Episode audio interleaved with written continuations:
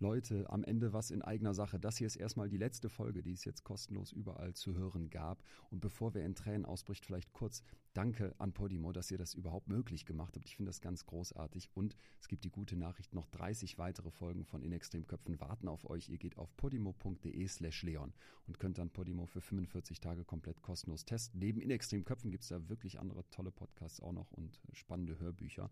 Und abgesehen davon bin ich ja jetzt ähm, die letzten Shows auf Tour. Da gibt es fast keine Tickets mehr, aber es wird demnächst eine neue Tour geben. Also vielleicht sehen wir es nochmal live. Haltet Augen und Ohren offen.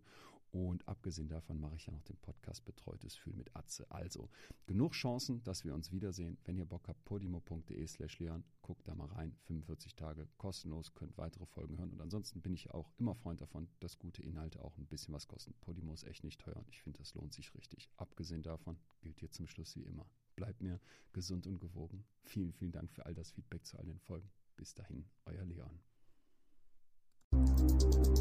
Bin damals zu meinem Freund und habe ihm das erzählt und habe halt total keult und war total fertig.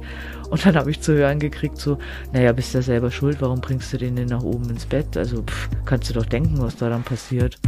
Und dann bin ich halt wieder so da gestanden, so, ich bin schuld, ich bin schuld und ja, das macht halt ganz viel mit einem. Ja. Herzlich willkommen zur zweiten Staffel in extremen Köpfen. Ich bin Psychologe Dr. Leon Winscheid und treffe in diesem Podcast Menschen, die sich freiwillig ein gesundes Bein amputieren lassen, in Geiselhaft von Dschihadisten ein Kind zur Welt bringen oder von heute auf morgen ihr Gedächtnis verloren haben. Jeder Mensch tickt anders. Normal sein, das gibt es nicht, klar. Aber manche Menschen leben so weit weg von der Norm, dass es auf den ersten Blick unbegreiflich erscheint. Erst beim genaueren Hinsehen erkennt man dann, dass sich hier im Extremen der Psyche Antworten auf die ganz eigenen Fragen des Lebens verstecken können.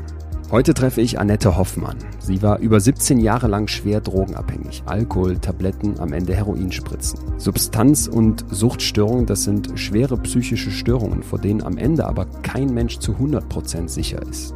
Ich treffe eine echte Powerfrau mit einem ganz ungewöhnlichen Werdegang mitten in der Drogenszene von Berlin. Annette wuchs mit den Kindern vom Bahnhof Zoo auf. Es hat sie fasziniert, in dem Film zum Buch zu sehen, wie das Blut aus den Adern der völlig zerstörten Körper floss. Doch was muss passieren, bis man das Leben ohne Drogen nicht mehr aushält? Wie schafft man es als Krankenschwester auf Heroin zu arbeiten und andere Menschen zu versorgen? Heute arbeitet Annette als Sucht- und Traumatherapeutin in Berlin. Der Moment, an dem sie sich das erste Mal Heroin spritzt, den hat sie aber bis heute nicht vergessen. Daran erinnere ich mich noch sehr genau, ja. Also es war ja damals in Bayern. Ich hatte einen Freund, der war heroinabhängig. Der ist Detlef, sehr witzig, ist auch schon verstorben mittlerweile, auch wahrscheinlich an zu viel Drogen, glaube ich. Und äh, der hat immer gesagt, ich krieg nix. Also ich konnte mir immer angucken, wie er drauf war, aber er hat mir nie was gegeben. Und ich wusste, wo sein Dealer wohnt. Das war also genau schräg gegenüber von der Wohnung von meiner Mutter damals. Und irgendwann, wo er weg war, bin ich alleine rübergegangen und habe gesagt, so, ich will das jetzt auch mal probieren. Und ich bin ja Krankenschwester, also bin ja vom Fach, also kann mir auch selber was spritzen sozusagen. Und habe mich dann da zu den ganzen Junkies hingesetzt und habe mir da dann praktisch meinen ersten Druck gemacht. Und ich weiß nur genau, ich war so aufgeregt, also ich habe gezittert wie Espenlaub und habe diese scheiß Nadel irgendwie gar nicht richtig reingekriegt und die Hälfte, glaube ich, ging in die Vene, die andere Hälfte total daneben. Also das wird ja dann dick am Arm und brennt dann also ein bisschen. Aber es hat gereicht. Also ich habe in dem Moment, wo ich dann abgedrückt habe, wirklich ein Gefühl gehabt von, es gibt keine Probleme mehr. Es ist alles gut. Es ist total warm. Ich fühle mich total geborgen. Es ist eigentlich ein Gefühl gewesen wie, wie im Mutterleib. Und dann musste ich kotzen. Also es war dann so, äh, paar Sekunden später erstmal auf, aufs Klo, dann wieder ein bisschen da gesessen, ein bisschen gechillt, den Turn genossen und dann, weiß ich noch genau, bin ich dann ins Butterfly, in meine damalige Stammdisco. Und den ganzen Weg dorthin habe ich wirklich alle paar Meter musste ich heute kotzen. Aber das ist so auf Heroin, das ist ja so scheißegal. Das ist eigentlich mehr so eine Befreiung, ja.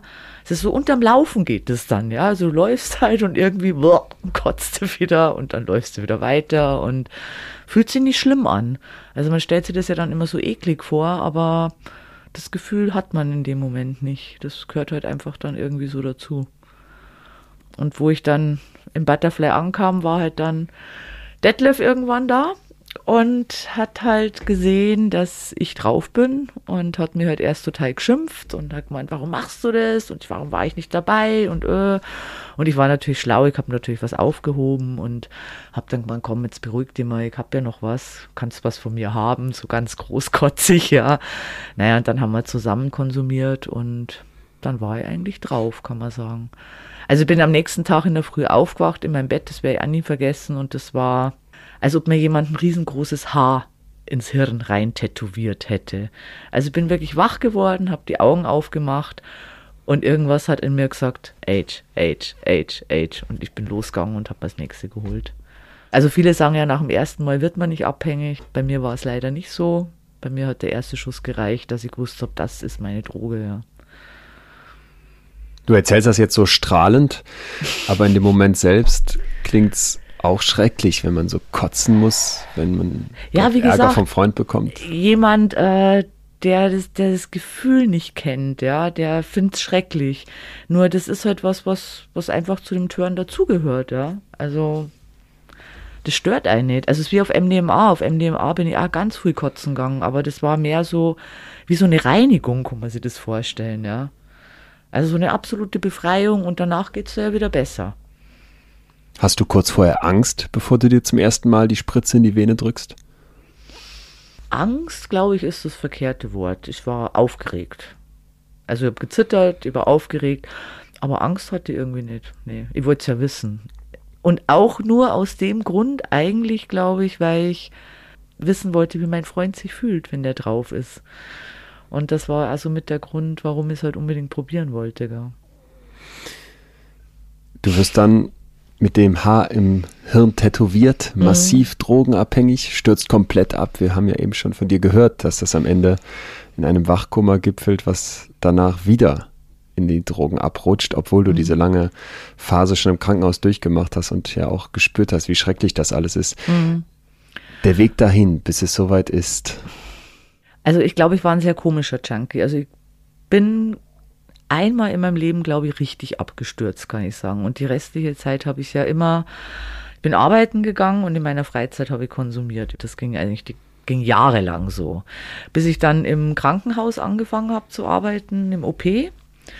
Und da war also erste Hilfe, Notaufnahme und natürlich gibt es im OP auch sämtliche guten Ampullen, die man als Junkie so brauchen kann und frisches Besteck und man hat alles, was man so ungefähr braucht also es gab ja in Bayern nicht immer Heroin. Also man musste sich ja immer mit irgendwas substituieren. Also entweder mit Remedazin oder mit Valium oder ganz beliebt waren Rohypnol, die jetzt Gott sei Dank unter Betäubungsmittelgesetz stehen. Und ich war damals dann wirklich so weit, dass ich morgens zum Aufstehen zwei Tabletten Rohypnol brauchte, um überhaupt vor Schmerzen aus dem Bett zu kommen. Und da Rohypnol ja auch ein starkes Schlafmittel ist, bin ich halt dann irgendwann in dem OP am Frühstückstisch mit den Ärzten gesessen und bin halt immer so eingenickt. Und ich selber habe das gar nicht so mitgekriegt. Und mein Stationsarzt, mein Chef praktisch, kam dann irgendwann zu mir an und meinte so, also weiß er nicht, jetzt glaube ich, ist gescheiter, du lässt es hier mal mit dem Job und kümmerst dich erstmal um deine Sucht. Und dann war ich total entsetzt und dachte, wie kommt der denn da drauf? Spinnt der? Ich habe doch kein Suchtproblem, ja. Also war da immer nur überzeugt, dass ich nicht süchtig bin, weil ich ja immer wieder mal aufgehört habe zwischendurch, aber nie gemerkt habe, dass ich immer wieder angefangen habe. Ja, und dann bin ich da, also im gegenseitigen Einverständnis, bin ich dann aus dem Krankenhaus weg, habe dann drei Monate, glaube ich, Arbeitslosengeld bezogen. Es waren wirklich die einzigen drei Monate in meinem Leben, wo ich nicht gearbeitet habe. Und bin abgehaut in die Türkei und habe da unten meinen kalten Entzug gemacht. Hab das vorher meiner Mutter gesagt und die hat natürlich sofort gesagt, du musst auf Therapie, du musst auf Entgiftung, du musst dies, du musst das. So habe ich gesagt, nee, muss irgendwie gar nichts, mache ich nicht. Und habe mein Zeug halt gepackt und bin abgehauen. Bevor wir zu dem kalten Entzugsversuch kommen, mhm. nochmal einen Schritt zurück. Also diese Idee vom Chefarzt, der irgendwelche Drogen nimmt, um die langen OPs durchzuhalten und vielleicht dem Druck standzuhalten, das gibt's ja. Du scheinst da gibt's, auch ja. so ein Fall gewesen zu sein, wo man jetzt nicht wirklich überrascht war, weil man liest dich ja scheinbar da arbeiten, weitermachen, mhm. obwohl man irgendwie gemerkt hat, dass da was nicht stimmt. Wenn der Arzt so direkt ein Suchtproblem anspricht, muss er ja schon vorher was gemerkt haben. Ich denke auch, dass er es vorher gemerkt hat. Aber ich weiß nicht, vielleicht wollten sie mir auch noch eine Chance geben oder so. Ich meine, wenn man ein Drogenproblem hat, das ist ja auch so ein Tabuthema. Und gerade in Bayern, wo eigentlich nur Alkohol die Superdroge ist, ja, und alles andere total verpönt ist.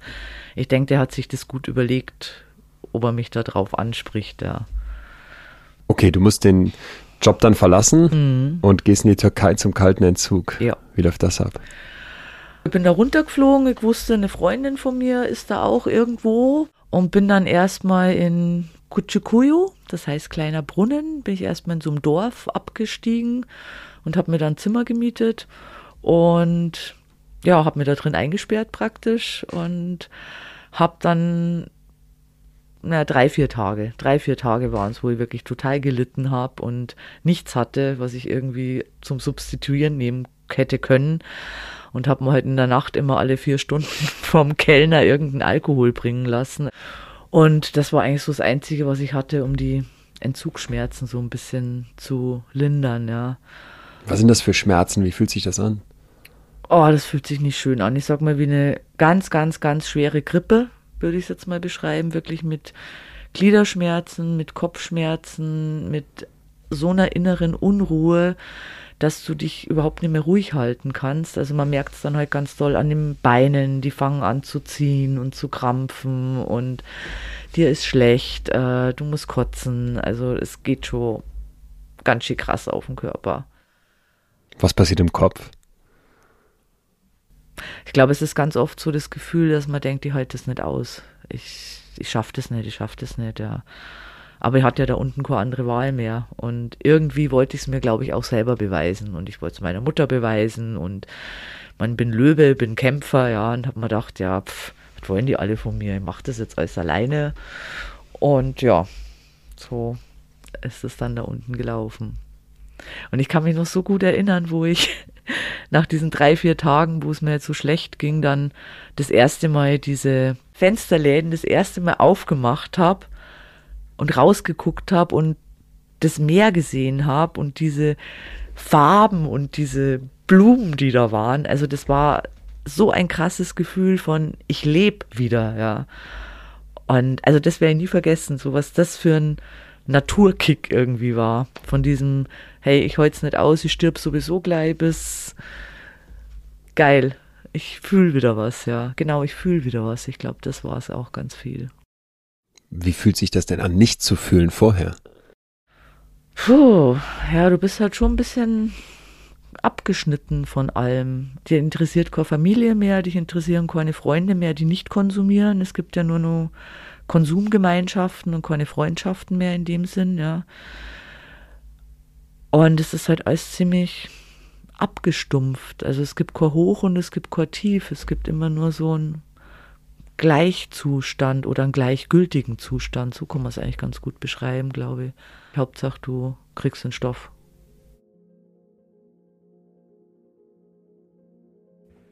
Alle Drogen haben eins gemein, und zwar aktivieren sie das Belohnungssystem im Hirn. In unserem Kopf werden dann Botenstoffe aktiv, wie vor allem das Dopamin, und die fühlen sich sehr, sehr gut an. Wozu führt das? Unser Verhalten wird verstärkt. Das muss man sich so vorstellen, dass unser Hirn sich fragt, was habe ich gerade gemacht, um dieses unglaublich gute Gefühl auszulösen. Und davon mache ich dann mehr. Und vor allem, und das ist das Gefährliche, entstehen starke Erinnerungen, wenn das Belohnungssystem aktiviert ist. Was sich richtig gut anfühlte, das will sich unser Hirn merken, denn davon möchten wir in Zukunft natürlich auch gerne wieder mehr haben. Drogensüchtige vernachlässigen die Wege, die normalerweise das Belohnungssystem aktivieren würden, wie zum Beispiel Sport, Bestätigung im Job, gutes Essen oder Sex. Denn nichts von diesen natürlichen Belohnungssystemaktivierern kommt irgendwie an das Gefühl heran, dass die Droge auszulösen scheint. Jetzt wirken Drogen zwar sehr unterschiedlich, aber typischerweise aktivieren, kitzeln alle das Belohnungssystem so lange, bis wir buchstäblich high sind. Und Heroin produziert eben ein ganz massives High. Also man schwebt regelrecht nicht nur in den Wolken, sondern gefühlt nochmal zehn Kilometer höher. Was hier im Fall von Annette noch dazu kommt, und das ist auch wieder typisch, ist, dass die Realität, in der man sich befindet, nicht schön ist. Das heißt, es gibt sowieso schon wenig Gutes für das Belohnungssystem. Und die Substanz, die mich heim macht, ist dann wie so ein Hintertürchen. Also der Ausweg, der ein gutes Gefühl verspricht, der einen vergessen lässt und all das Schreckliche da draußen unterdrückt. Annette begibt sich jetzt auf einen Entzug in die Türkei und Entzug, das kann man sich so vorstellen wie die Wirkung der Droge nur umgekehrt, ins Gegenteil gespiegelt. Das heißt, wenn Heroin gegen stärkste Schmerzen wirkt, dann ist jemand, der einen Heroinentzug durchmacht, von diesen massiven Schmerzen plötzlich gepeinigt. Das heißt, meine Glieder tun weh, unglaublich weh, die Arme schmerzen, die Beine schmerzen, ich fühle vielleicht ein Stechen in der Brust, es tut alles weh, ohne dass es dafür medizinische Gründe gäbe. Das ist diese gespiegelte Wirkung der Substanz der Droge. Es gibt verschiedene Erklärungsversuche, Modelle dafür, dass Menschen wie Annette drogensüchtig werden. Und äh, drei davon möchte ich mal kurz vorstellen. Erstens die mangelnde Verhaltenskontrolle. Das heißt, jemand ist impulshaft und kann sich weniger zurückhalten als andere Menschen. Das wirkt dann oft schon dazu, dass man zum Beispiel in der Schule oder im Beruf schlechter klarkommt und dann ist eine Droge, deren Impuls ich widerstehen muss, deren Anziehungskraft ich widerstehen muss, für mich besonders anziehend. Zweitens negative Regulation. Das klingt schon ein bisschen komplizierter. Es geht aber im Prinzip nur darum, dass Langeweile, Angst, depressive Anspannungen irgendwie um mich herum herrschen und die Droge wird dann benutzt, um diese unangenehmen negativen Zustände zu regulieren, zu verlassen, um die irgendwie in den Griff zu bekommen. Das heißt, ich bin belastet und die Droge entlastet mich erst einmal. Ein drittes Erklärungsmodell dafür, dass Menschen drogenabhängig werden, ist die pharmakologische Vulnerabilität. Das klingt jetzt nochmal sperriger. Gemeint ist, dass ein Mensch besonders empfänglich für die positiven Effekte einer Droge ist und besonders robust gegen die schlechten. Mal kurz ein Beispiel. Es gibt ja Menschen, die vertragen sehr viel Alkohol, feiern damit glücklich und haben am nächsten Tag kaum einen Kater. So jemand wäre also pharmakologisch vulnerabel für Alkohol, extrem empfänglich für die positiven Effekte und sehr, sehr gut gewappnet scheinbar gegen die negativen. Bei allen Erklärungsmodellen, in denen versucht wird zu beschreiben, warum Menschen drogenabhängig werden, gilt wie immer das biopsychosoziale Modell, also die Biologie, die Gene, die eine Rolle spielen, das soziale Umfeld und das psychologische, wie denke ich, wie fühle ich, wie nehme ich die Welt wahr. Das gilt auch bei Annette und um zu verstehen, was hier passiert, ist es wie immer ratsam auch zu gucken, wo die Anfänge gelegt werden. Jetzt frage ich mich natürlich, wie war Annette am Anfang ihres Lebens? Wie lief ihre Jugend ab? Was muss passieren, damit man sich irgendwann Heroin spritzt? Fangen wir mal bei ihrer Kindheit an? Was sind die ersten Erinnerungen, die sie an damals noch hat? Die fängt leider bei mir sehr, sehr spät an. Ganz bewusst erinnern kann ich mich so ab meinem elften Lebensjahr. Und ich habe lange überlegt, warum das irgendwie so spät ist bei mir, dass da vorher so gar nichts war oder ich nur viel aus Erzählungen natürlich weiß, weil mittlerweile mit meiner Mutter ja voll drüber geredet habe und mit elf weiß ich heute nur, meine Mutter hatte einen Freund, der sehr übergriffig war. Und ich wollte meiner Mutter das immer irgendwie sagen, dass ich mich von dem einfach begrapscht fühle, dass ich mir von dem halt einfach, ich nenne es jetzt mal einfach missbraucht fühle, ja. Und meine Mutter hat das immer abgetan. Also sie hat mir meine Wahrnehmung immer abgesprochen, hat gesagt, das stimmt nicht, das bilde ich mir nur ein und bla bla bla, so wie es halt eigentlich beim Missbrauch sehr oft der Fall ist. Mütter können es nicht sehen, wollen es nicht sehen, wie auch immer. Und in dem Moment, wo diese total beschützende Instanz auch noch wegbricht, fängst du so an, an dir zu zweifeln und du denkst wirklich langsam, du, du bist verrückt, ja. Und wenn ich dann so mit Erzählungen länger zurückgegangen bin, äh, weiß ich, dass mein Großvater auch nicht recht viel besser war. Also da musste ich mit drei Jahren auf seinen Schoß. Ich fand den immer total eklig. Ich wollte nie zu dem hin. Und ich kann mich nur sehr gut erinnern, mein Opa, der hatte so ein, der ist auch schon verstorben, hatte so einen Partykeller, da wo an den Wänden also lauter nackte Frauen hingen. Und wenn ich mit dem da unten war, dann hat er immer diese Kassetten gespielt, so ohne Hemd und ohne Höschen ist so herrlich diese Welt. Und ich weiß nicht genau, was da passiert ist, aber im Nachhinein glaube ich, dass es auch sehr übergriffig war und für eine Dreijährige überhaupt nicht zu verstehen, ja.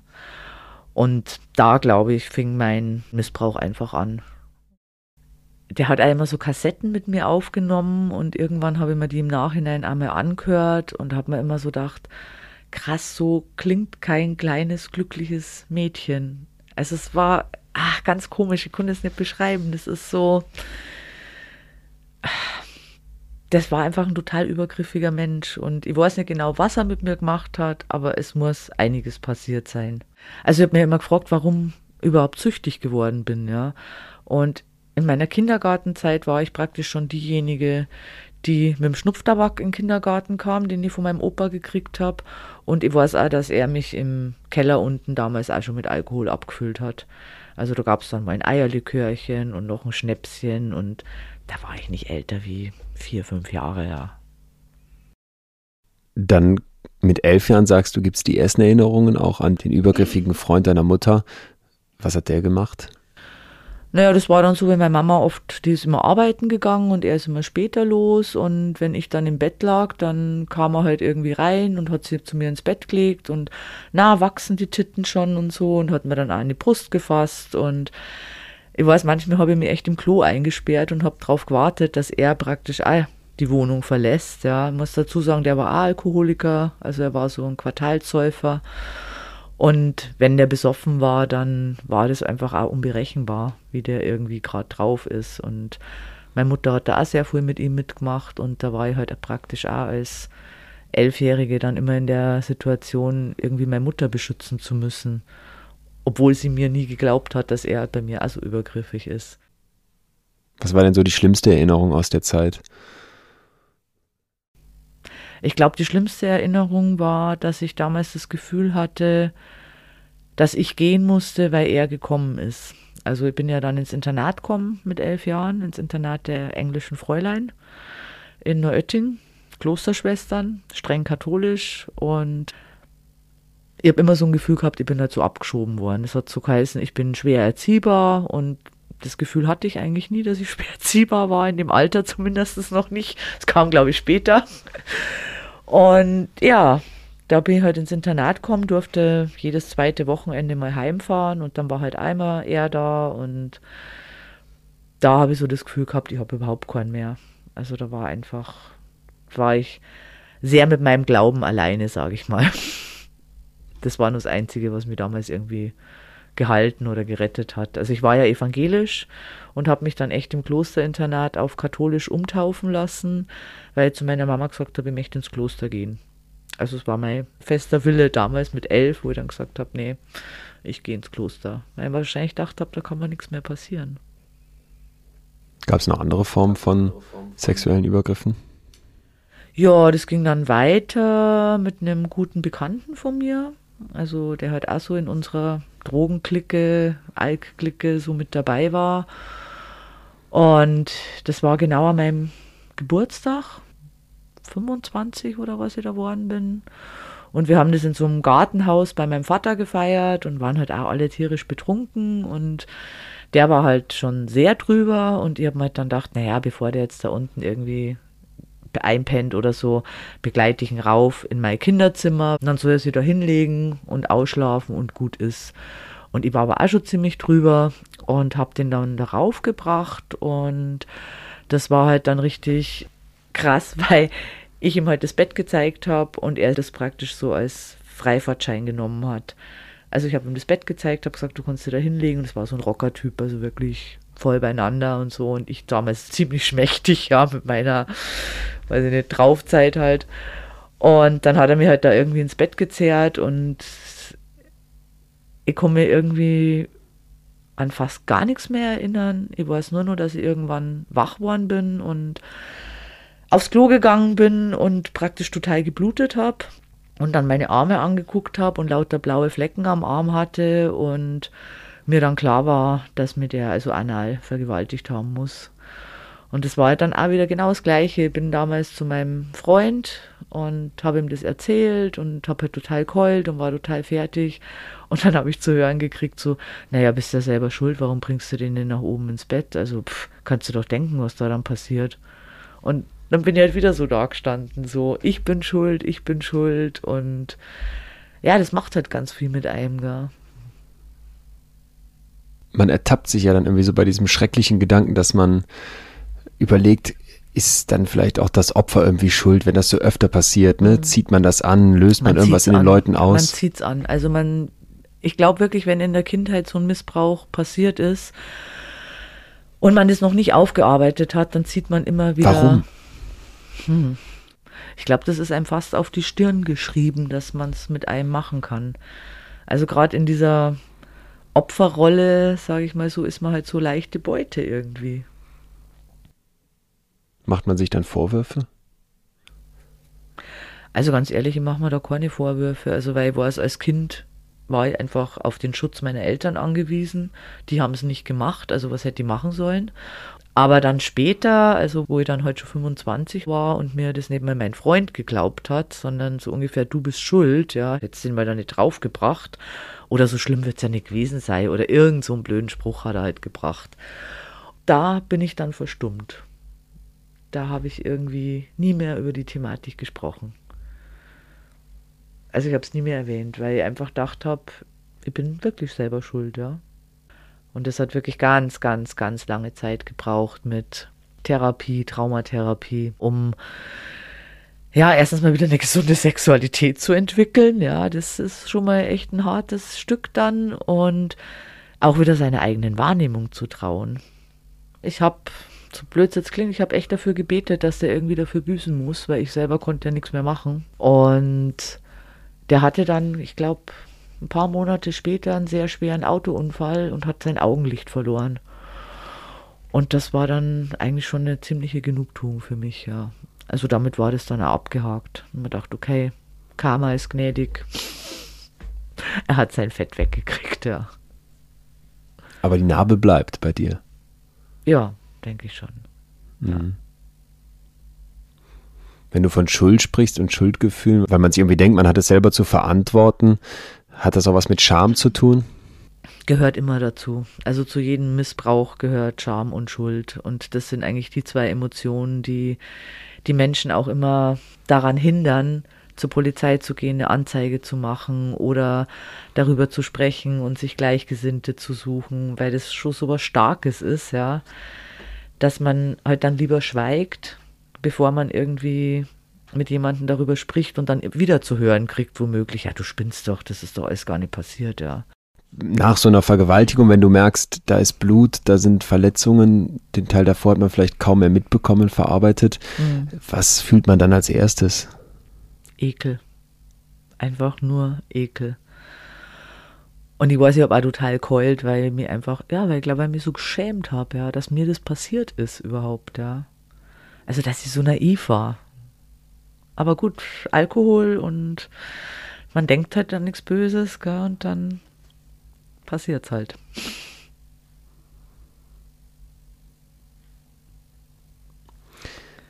Jetzt hatte ich mir gedacht, frage ich dich irgendwann so im Verlauf der Jugend, wie das dann zum ersten Kontakt mit Drogen kommt.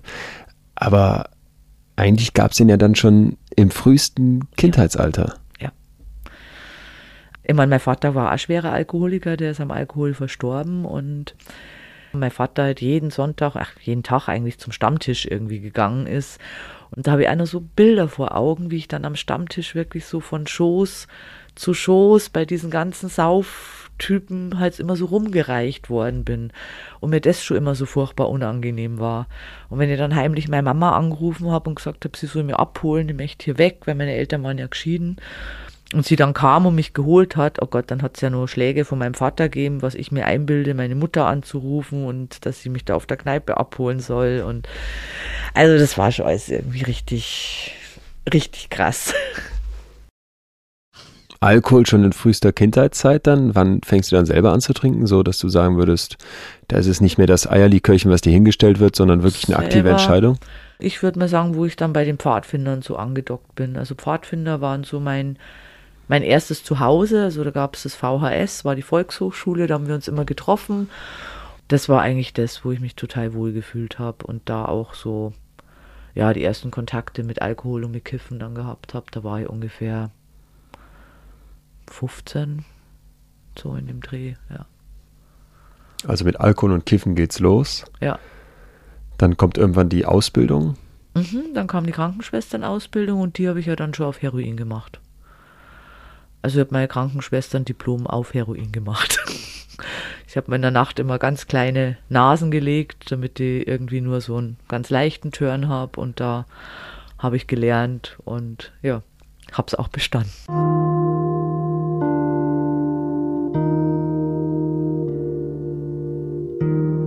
Im Alter von 11 bis 17 Jahre ist Annette im Internat. Das heißt, sie ist nur alle zwei Wochen zu Hause. Sie geht gerne zu den Pfadfindern und dort hat sie erste richtige Berührungen mit Alkohol und Cannabis. Mit 17, 18 Jahren ungefähr kommt es dann zum ersten Mal zum Heroinkonsum. Jetzt ist Heroin eine unglaublich grausame Droge, denn wenige Minuten Rausch werden mit krassem körperlichen Kaputtgehen, sozialer Verelendung und oft Krankheiten wie HIV erkauft. Warum fällt es trotzdem so schwer damit aufzuhören? Vielleicht kann man sich mal vorstellen, wie das so mit den eigenen kleinen Süchten im Alltag ist. Also so ein Riegel Schokolade am Nachmittag im Büro oder ein kaltes Glas Pilz nach jedem Feierabend oder vor dem Schlafengehen noch kurz durch Instagram scrollen, ohne dass man das lassen könnte. Sehr, sehr viel von dem, was wir so ganz selbstverständlich im Alltag machen, hat Züge von Sucht. Und ohne groß nachzudenken, machen wir so Dinge, die eigentlich langfristig nicht gut für uns sind, die sich nur kurzfristig sehr positiv anfühlen. Wer jetzt schon mal versucht hat, aus so einer Routine auszubrechen und sei es nur, sagen wir mal, vier Wochen auf Süßigkeiten zu verzichten oder ab Silvester mit dem Rauchen aufzuhören,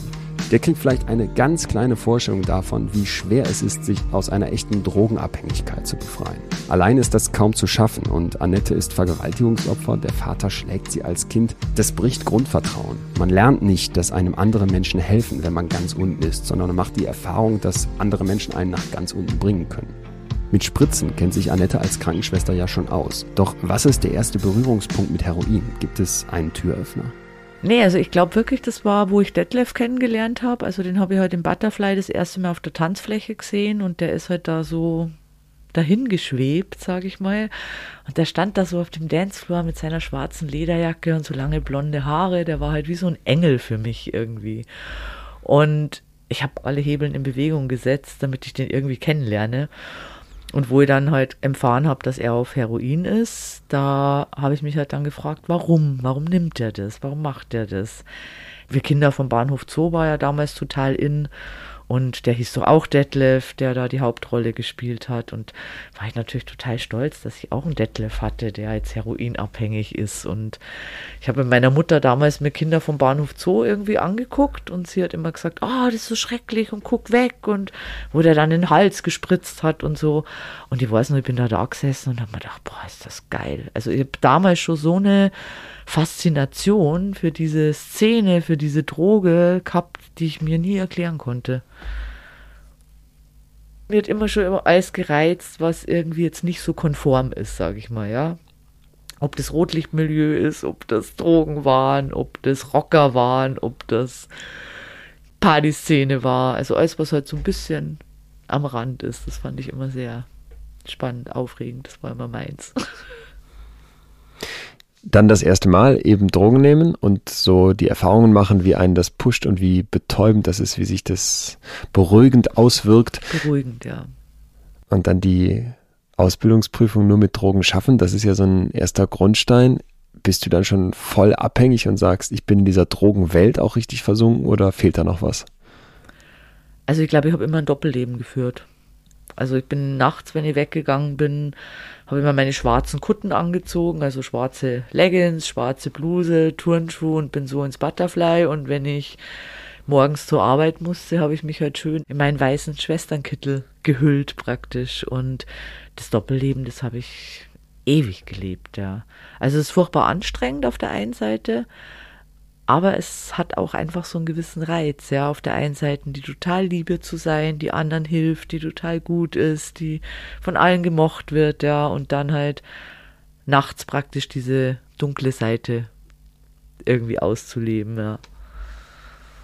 Wo hast du dich wohler gefühlt?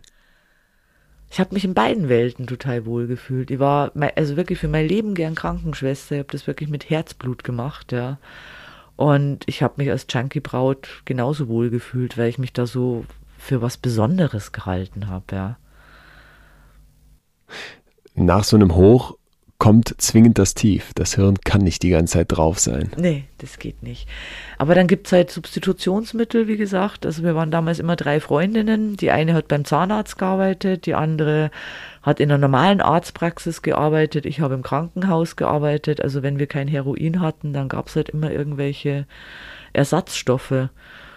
Dann hat man sich halt vom Krankenhaus irgendwelche Schlaftabletten mitgenommen oder damals gab es ja noch Dolomo Nacht diese Zahnschmerztabletten.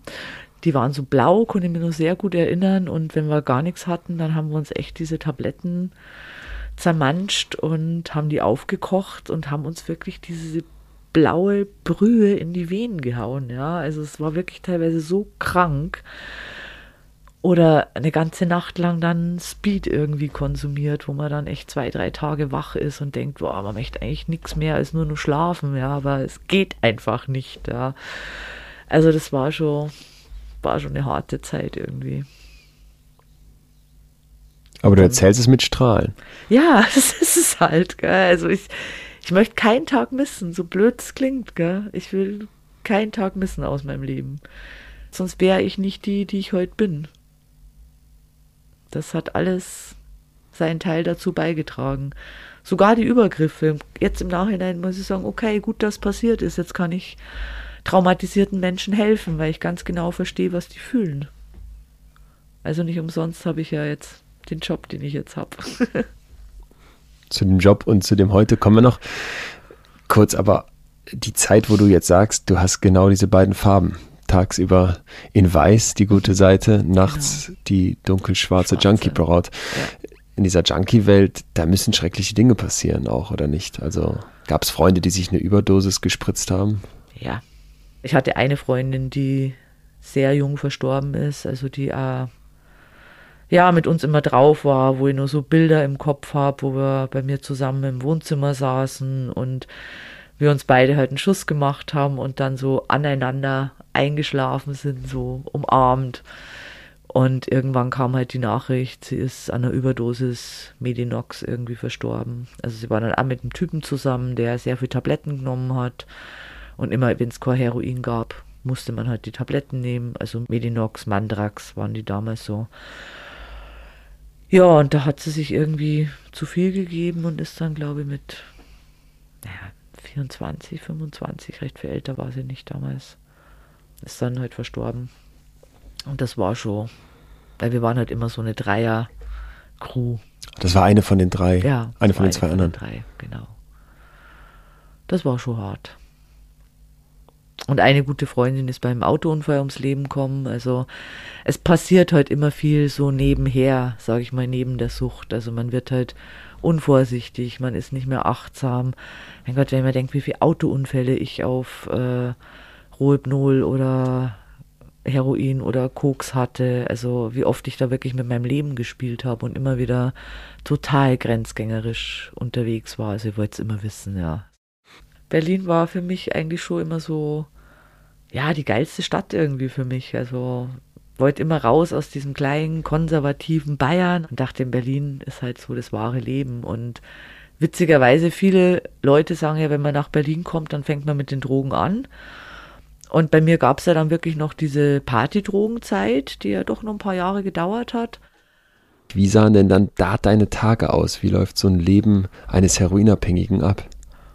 Ich war ja auch in Berlin nicht der typische Junkie, sondern ich habe ja hier auch immer gearbeitet. Also ich habe ja immer auf Entgiftungsstationen gearbeitet. Und wenn praktisch Feierabend war, dann ist halt die Partyzeit losgegangen. Und mein Gott, da war ja Anno Jung, da konnte man zwei, drei Tage irgendwie durchfeiern und dann ist man halt am nächsten Tag wieder auf Arbeit gegangen. Aber da war Heroin nicht mehr so Thema in Berlin. Also das war, mehr Koks und mehr Partyzeug eigentlich.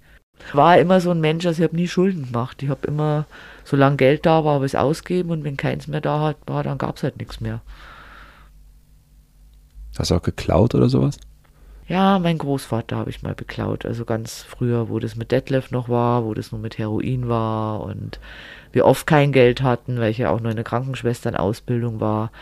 Und mein Opa, der hatte so einen kleinen Kramerladen. Und das ist auch echt was, das wo man nur total leid tut, ja. Also, dass das, da merke ich, da habe ich so voll ein schlechtes Gewissen, dass ich das damals überhaupt gemacht habe. Das war der andere Opa, nicht ja, der Übergriffige. Das war der andere, genau.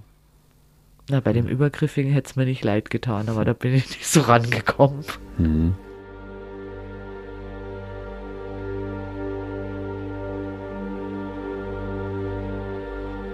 Wie Annette selber sagt, hatte sie also schon immer diese Anziehung zum Verbotenen. Tagsüber ist sie die gute Krankenschwester, der Engel in Weiß, nachts lebt sie dann ihre dunkle Seite voll aus. Sie sagt, und das finde ich interessant, dass sie selber keinen Tag aus ihrem Leben missen möchte. Ist das jetzt reflektiert oder verklärt? Vielleicht beides. Annette hat verstanden, wie schlimm die Drogen sind. Sie hat Freunde ans Heroin verloren, aber ihr Leben bestand eben immer aus Drogen. Die Drogen sind Teil ihrer Geschichte. Und man muss sich mal klar machen, Annette absolvierte ihre Krankenschwesterausbildung auf Heroin.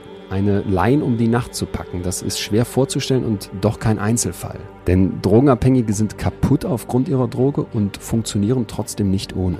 Konkrete Zahlen sind leider nicht wirklich bekannt, aber das Netz ist voller Fallbeispiele. Köche, Journalistinnen, Richter, wer die Kraft einer Droge in der Freizeit erlebt hat, der kommt nicht selten auf die Idee, das auch im Beruf auszuprobieren. Manche können vielleicht auch nicht ohne, andere denken sich, diese Kraft, diesen Push meiner Substanz, der könnte mir im Job vielleicht sogar helfen. Es gibt jetzt Untersuchungen, die zeigen, dass Drogenabhängige oft nicht mehr in der Lage sind, sich selbst die positive Verstärkung zu suchen. Damit ist gemeint, dass ich nicht mehr Sport mache, wenn ich gestresst bin oder einen Freund habe, mit dem ich sprechen kann, wenn ich zu Hause Streit mit meiner Frau habe. Und gerade der Beruf ist natürlich ein Bereich, wo wir sehr viel positive Verstärkung erfahren können, wo man uns Bestätigung gibt, wo wir merken, dass wir wirken, dass wir etwas bewegen können. Es kommt jetzt der Punkt, an dem Annette an ein Krankenhausbett geschnallt ist. Sie liegt im Wachkoma und den letzten Stoß hat ihr wahrscheinlich eine Herpeserkrankung gegeben. Das ist im Prinzip die perverse Ironie des Schicksals. Die Krankenschwester plötzlich selber festgeschnallt im Krankenhaus. Annette ist also komplett am Boden und man fragt sich, wie konnte es so weit kommen? Das war auch total suspekt. Also ich glaube, das hat sich über Wochen angekündigt irgendwie. Ich habe es aber nicht gemerkt richtig, also ich konnte es nicht einordnen. Ich habe Kopfschmerzen gehabt. Ich war damals in der Nachsorge, also praktisch auch von Therapie schon fertig und zwei Jahre absolut drogenfrei, kein Alkohol, nix. Und irgendwie hat die Kopfschmerzen und ich habe gemerkt, so das Genick tut mir so weh und ich kann meinen Kopf nicht mehr richtig bewegen. Hatte dann irgendwie auch noch Stress mit meinem Freund damals, der ist ausgezogen in eine andere WG. Und weiß noch, ich bin dann zudem irgendwie in die Nachsorge und stand da mit einer Sonnenblume und Piccolo und habe gesagt, ich will jetzt mit ihm feiern oder er soll mit mir auf den Christopher Street Day gehen oder irgend so eine Veranstaltung war in Berlin. Und dann hat er gesagt, spinnst du? Und ich bin hier in der Nachsorge, was kommst du hier mit Alkohol an? Und dann habe ich gemeint, stell dich nicht so an, kannst du mal einen Sekt mit mir trinken? Also das war schon alles ganz schräg. Und dann bin ich wohl alleine wieder los bin dann auf diesem Christopher Street Day wohl gelandet, also weiß ich wirklich nur aus Erzählungen und stand dann wohl splitterfasernackt auf einem Lesbenwagen und habe da oben mit einer Frau rumgeknutscht.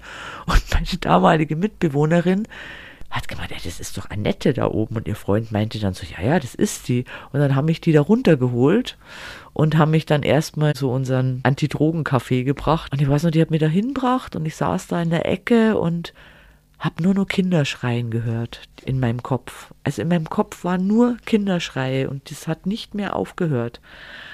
Und dann bin ich irgendwie zurück in die Nachsorge und habe da irgendwie, glaube ich, nur eine Nacht geschlafen. Und am nächsten Tag habe ich irgendwie das Fenster aufgerissen, habe von Gloria Gaynor dieses Lied I Will Survive total laut aufgedreht und habe lauter Flyer hier von dem Antidrogenladen, wo wir gearbeitet haben, alle aus dem Fenster geschmissen. Und bin halt dadurch auffällig geworden. Auf jeden Fall hat es irgendwann geklingelt und dann kam der sozialpsychiatrische Dienst und hat gemeint, was mit mir los ist. Und dann habe ich gemeint, gar nichts und pff, was, was sie hier wollen und so. Ja, und dann haben die gemeint, nee, nee, also so können sie die Verantwortung hier für mich nicht übernehmen und ich muss ins Krankenhaus und wenn ich nicht freiwillig mitgehe, dann wäre ich zwangseingewiesen. Und dann wurde ich also über einen SPD, über einen sozialpsychiatrischen Dienst zwangseingewiesen, habe sofort Betreuer auf allen Ebenen gekriegt, also Finanzen, Aufenthaltsbestimmungsrecht, also alles, was dazugehört. Naja, und dann haben sie mir da drin eingeliefert. Die Zeit im Krankenhaus war halt schon mal total krass, weil ja irgendwie mit diesem Herpesvirus diagnostiziert wurde, sondern als Ex-Junkie, obwohl ich damals zwei Jahre clean war, mit einer drogeninduzierten Schizophrenie eingeliefert worden bin und die ja drei Monate gebraucht haben, um überhaupt mal bei mir Hirnwasser zu punktieren und zu erkennen, dass es wirklich ein Herpesvirus ist und nichts mit dem Drogenkonsum zu tun hat. Und in diesen drei Monaten bin ich halt auf der geschlossenen Psychiatrie gelegen, also gefesselt an Händen und Beinen praktisch. Blasenkatheter ernährt durch eine Magensonde und habe halt irgendwie gar nichts mehr mitgekriegt. Also wenn mich meine Mutter da damals nicht rausgeholt hätte, dann wäre ich wahrscheinlich da drin gestorben. Also das war auch der, der Satz der Ärzte damals. Also entweder sie bleibt im Pflegefall oder sie stirbt. Und das hat, glaube ich, zwei, drei Wochen gedauert, bis meine Mutter überhaupt davon erfahren hat, dass ich in dem Krankenhaus liege, ja. Und dann ist sie halt erstmal die ganze Zeit Bayern, Berlin immer hin und her geflogen und hat halt geguckt, so ungefähr, was ist jetzt mit mir und hat mir halt gewaschen und mir irgendwie versucht, irgendwie zu unterstützen und da konnte ich mir halt an überhaupt gar nichts mehr erinnern. Warst du denn ansprechbar oder? Nee, also drei Monate war ich ganz weg und wo dann dieser Neurologe endlich mal auf die Idee kam, dass sie mir ja mal Hirnwasser punktieren könnten und sie dann gemerkt haben, es ist ein Herpesvirus, dann habe ich ja Infusion gekriegt und dann bin ich wirklich so von einem Tag auf den anderen aufgeklärt und wach geworden. Also es war eigentlich nur die falsche Medikation. Wie fühlt sich das an, wenn man dann aus so einem Koma aufwacht? Ja ganz schön krass, wenn man erstmal nichts mehr kann, ja. Also du fühlst dich ja wie so ein Kleinkind, also ich war ja total abhängig, ja. Also wenn du nicht mehr essen kannst, nicht mehr laufen kannst, nicht mehr sprechen kannst, bist ja wie eine Fünfjährige irgendwie wieder. Und Aber die Gedanken sind klar, oder? Nee, auch die nicht? Nee, klar war da gar nichts in dem Moment. Ich kann mich nur erinnern, dass wir irgendwann mal mit dem Rollstuhl in so einen Fernsehraum geschoben haben und da war ich der festen Überzeugung, dass ich jede Szene im Fernseher vorbestimmen kann. Also da war ich noch richtig psychotisch, also nur in so einem richtigen Durchgangssyndrom, glaube ich, nennt man das dann. Wenn meine Mama da mit mir rausgefahren ist und man hat hier, Annette, das ist ein Stoppschild und hier, das ist ein Vorfahrt achten. Ich kannte nichts mehr, ja, es war alles weg. Wie war in der Zeit das Verhältnis zu deiner Mutter? Ich fand es ein bisschen anstrengend, muss ich ganz ehrlich sagen, weil bin nun mal ein total selbstständiger Mensch und wenn du von jetzt auf gleich praktisch wieder in so eine Abhängigkeit gehauen wirst, äh, das, das war schon anstrengend. Also ich glaube, sie hat auch ganz viel mit mir mitgemacht in der Zeit und ich bin ja heute total dankbar, dass sie da für mich da war. So war die Geschichte. Und wo ich dann rausgekommen bin, es ging eigentlich nicht mit Heroin wieder los. Ich war dann ganz viel auf Reha. Also ich war in München noch mal in einem Krankenhaus. Ich war dann in Bad Aibling zur Reha und da durfte ich dann schon mit dem Rollstuhl irgendwie rumfahren. Und wo ich halt das erste Mal raus durfte, habe ich mal gedacht, oh, die können wir jetzt alle mal gern haben. Ich fahre jetzt in Bierkarten, ich will jetzt ein Weißbier. Also das war so das erste Ding. Und ja, dann ging es praktisch mit Alkohol wieder so langsam los. Und ich war dann lang noch bei meiner Mutter unten in Freilassing und bin von ihr nur mehr oder weniger so gepflegt worden, habe noch Logopädie gekriegt, damit ich halt wieder sprechen lerne und die ganzen Spastiken halt sie auch erstmal langsam auflösen. Und ich wollte immer zurück nach Berlin. Also es war, ich habe hier mein Studium gerade bei der Hälfte ungefähr gehabt und habe immer gesagt, ich muss nach Berlin, ich muss nach Berlin. Und irgendwann hat mich eine Freundin abgeholt, als ich einigermaßen fit war. Und da war ich nur sehr verlangsamt, aber ich konnte laufen, ich konnte wieder ein bisschen sprechen. Habe mich dann wieder bei der Uni angemeldet und habe dann bei dieser Freundin in der Wohnung gewohnt. Und irgendwie hat's mich dann wieder so in die Szene gezogen. Dann bin ich mal so an die Osloer Straße zum Gucken gefahren, wie man halt dann so ist als Süchtiger und habe da dann meinen Koksdealer irgendwie getroffen. Also habe einen kennengelernt, der hat Koks vertickt und es war kein Heroin dann damals, sondern habe dann mit Kokain weitergemacht. Und ja, das war irgendwie eine krasse Zeit. Ich habe dann tagsüber mein Studium gemacht. Nach dem Studium bin ich losgefahren und habe mir mein Koks geholt und habe mir dann abends heimlich, weil meine Freundin durfte das ja auch nicht mitkriegen, meinen Koksknaller gemacht, dann eine Valium genommen, um wieder runterzukommen, um überhaupt schlafen zu können. Und das ging eine ziemlich lange Zeit so. Und bin dann bei ihr auch wieder ausgezogen. Ihr Freund ist dann zu ihr gezogen. Ich wohnte dann alleine in der Ockerstraße, also Neukölln. Und ich glaube, ich habe da drei Monate irgendwie bei gepackten äh, Kisten gehaust, ja. Also wirklich nur von der Uni heim hingelegt, Knaller, Valium, nächsten Tag wieder aufgestanden, wieder zur Uni gegangen. Also es war immer so ein Phänomen, ich habe immer funktioniert, obwohl ich sehr viel Drogen konsumiert habe, ja. Das war eigentlich so, ja, so fing das dann alles wieder an. Mhm. Ich war dann auch immer wieder so rebellisch, sage ich mal, dass ich immer gedacht habe, Alkohol ist was anderes. Also so, okay, mit Drogen kann ich nicht umgehen, das habe ich irgendwann schon kapiert. Aber ich kann mir doch jetzt nicht meine ganze Freiheit und meine ganze Lebensfreude nehmen lassen, indem ich jetzt voll abstinent bin, sondern ich möchte wenigstens mal feiern gehen und mal in den Club und mal was trinken. Und dadurch, dass ich heute dann nie richtig da dazu gehört habe, war das schon noch echt ein langer Weg, also bis ich dann mich eigentlich von allem ganz verabschiedet habe. Also dass ich gesagt habe, okay, Alkohol ist auch eine Droge.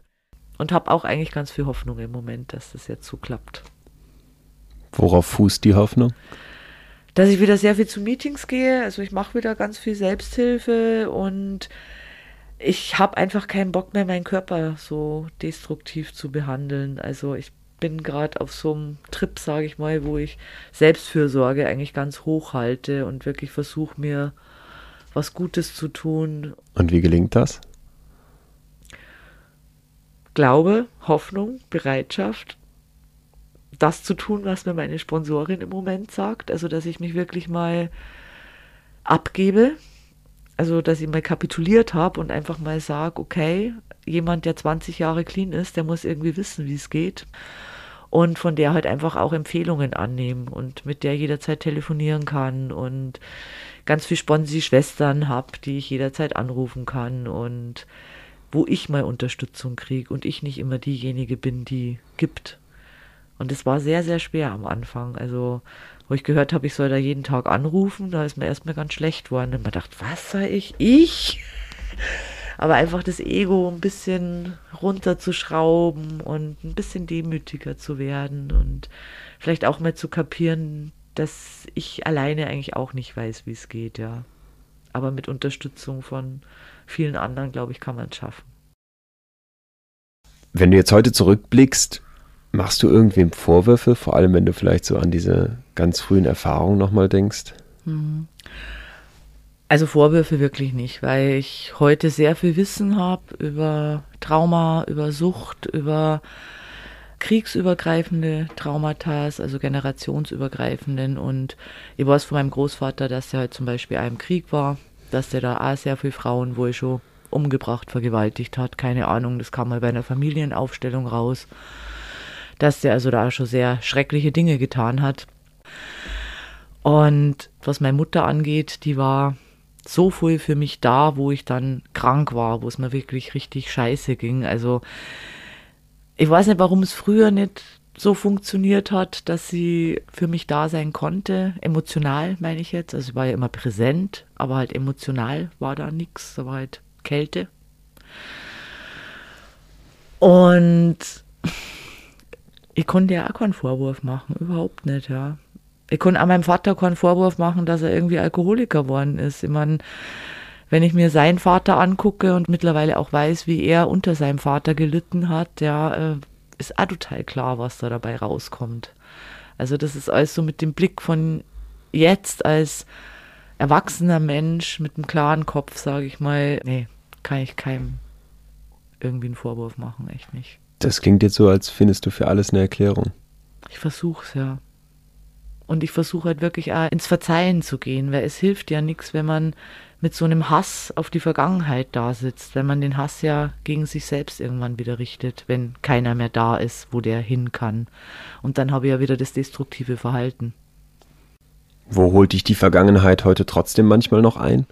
Also sie hat mich ganz lang eingeholt äh, sexuell, also bei meiner Sexualität, weil ich teilweise solche Trigger im Kopf hatte, dass auch wenn ich mit einem Mann Sex hatte, der mir sehr vertraut war, dass ich auf einmal irgendwelche Bilder im Kopf hatte und angefangen habe zu heulen und total ins Drama gegangen bin und überhaupt nicht wusste, wie ich da rauskommen soll und Sexualität auch überhaupt nicht genießen konnte, ja.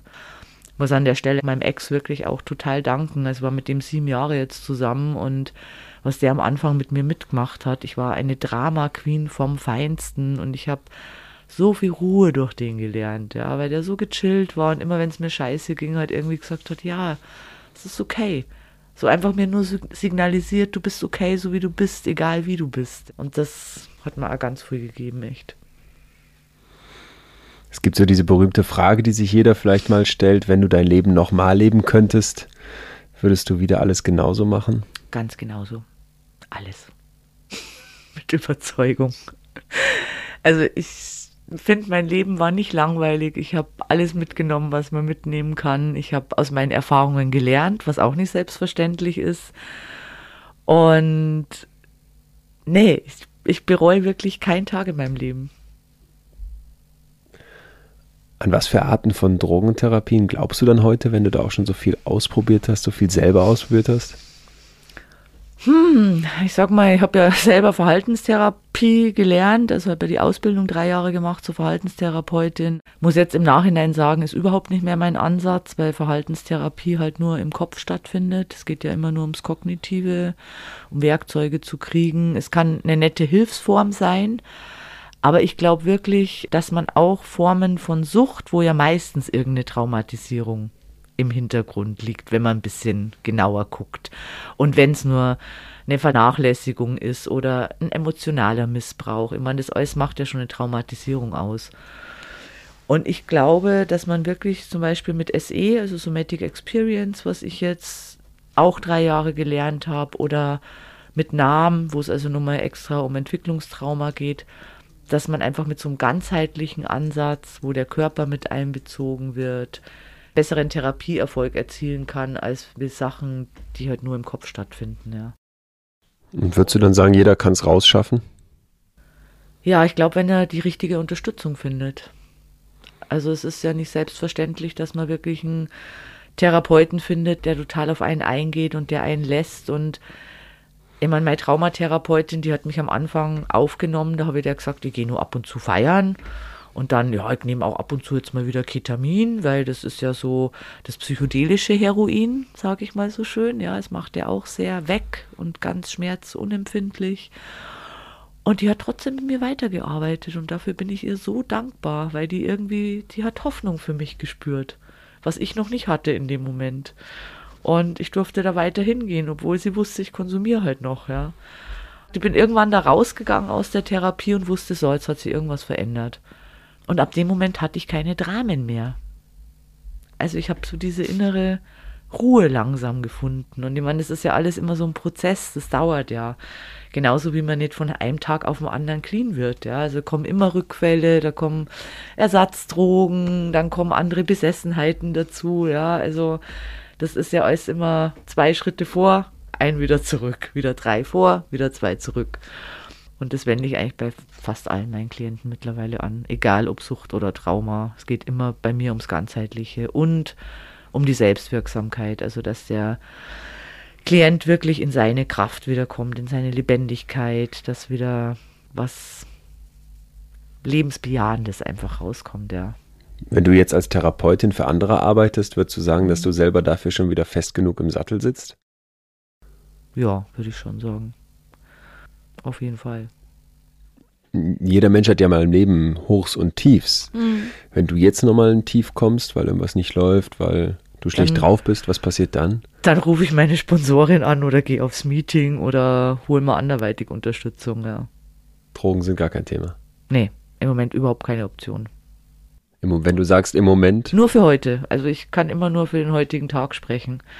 Also ich glaube, kein Junkie kann die Hand dafür ins Feuer legen, dass er nie mehr was konsumiert. Sowas geht einfach nicht. Der lügt sie selber an, ja. Aber ich weiß, für heute gehe ich nüchtern ins Bett und was morgen ist, muss ich gucken. Wenn meine Kinder Drogen nehmen würden, ich würde mit ihnen reden. Mehr, glaube ich, kann man nicht machen. Also verbieten bringt nichts, anschreien bringt nichts, wegschicken bringt nichts. Kontakt suchen es entscheidet sich ein Mensch immer, ob er Drogen nimmt oder ob er keine nimmt. Und die Entscheidung kann man keinem abnehmen. Und wenn ich jetzt eine 16-jährige Tochter hätte, die zu mir sagt, du, pff, ich habe jetzt Heroin probiert, dann würde ich sagen, okay, wenn du irgendwas hast, wer dir irgendwie unterstützen kann, komm her. Dass wir irgendwie einen Plan machen, dass du entgiften kannst, dass du Therapie machen kannst oder sonst was. Ich meine, die wird für mir kein Geld kriegen, die wird Essen kriegen, also einfach nicht in die Co-Abhängigkeit zu rutschen als Elternteil.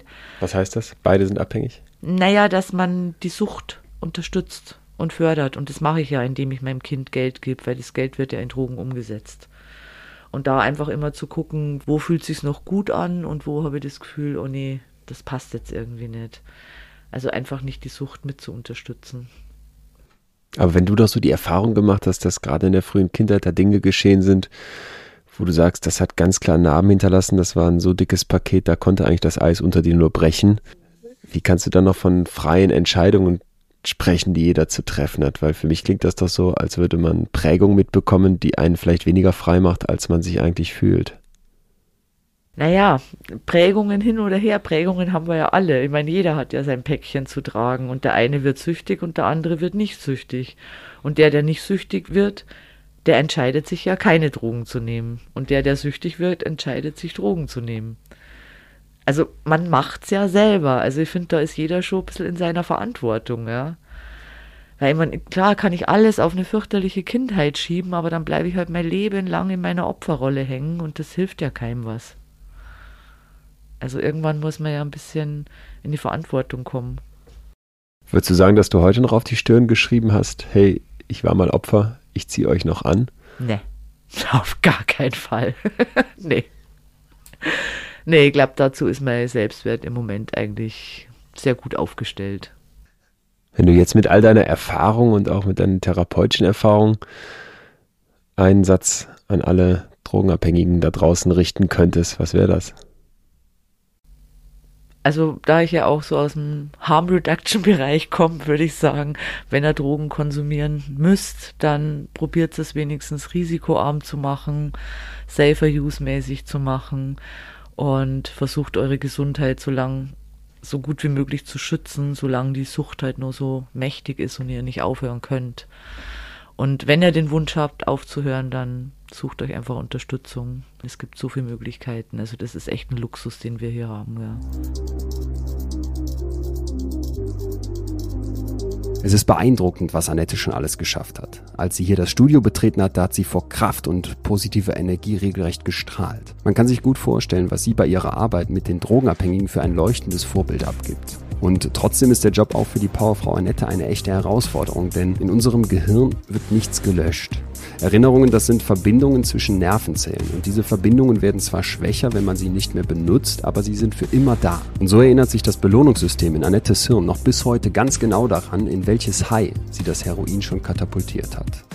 Es sind die Vernunft und vor allem die Willenskraft in Annettes Kopf, die scheinbar aber immer stärker werden und neue Verbindungen zwischen den Nervenzellen entstehen lassen. Stärkere, bessere und vor allem solche, die das Belohnungssystem auf natürliche Art kitzeln. Von Annette lernt man, wie viel Kraft es braucht, um die eigenen Abhängigkeiten zu besiegen. Egal ob Heroin oder die tägliche Schokolade am Nachmittag im Büro oder das süchtige Scrollen durch Instagram. Vor allem aber beweist die Frau, dass es geht, dass man, wenn man nie aufhört zu kämpfen, man es irgendwann schaffen kann. Wenn man sich nicht aufgibt, egal wie tief man am Boden liegt, sondern weiter kämpft, dann gibt es einen Ausweg, dann gibt es am Ende eine Lösung. Ich habe großen Respekt davor, dass jemand heute in einer Zeit, in der wir eigentlich nur noch funktionieren müssen, so offen darüber spricht, nicht funktioniert zu haben und auch so offen über die Angst spricht, vielleicht in Zukunft mal wieder nicht zu funktionieren.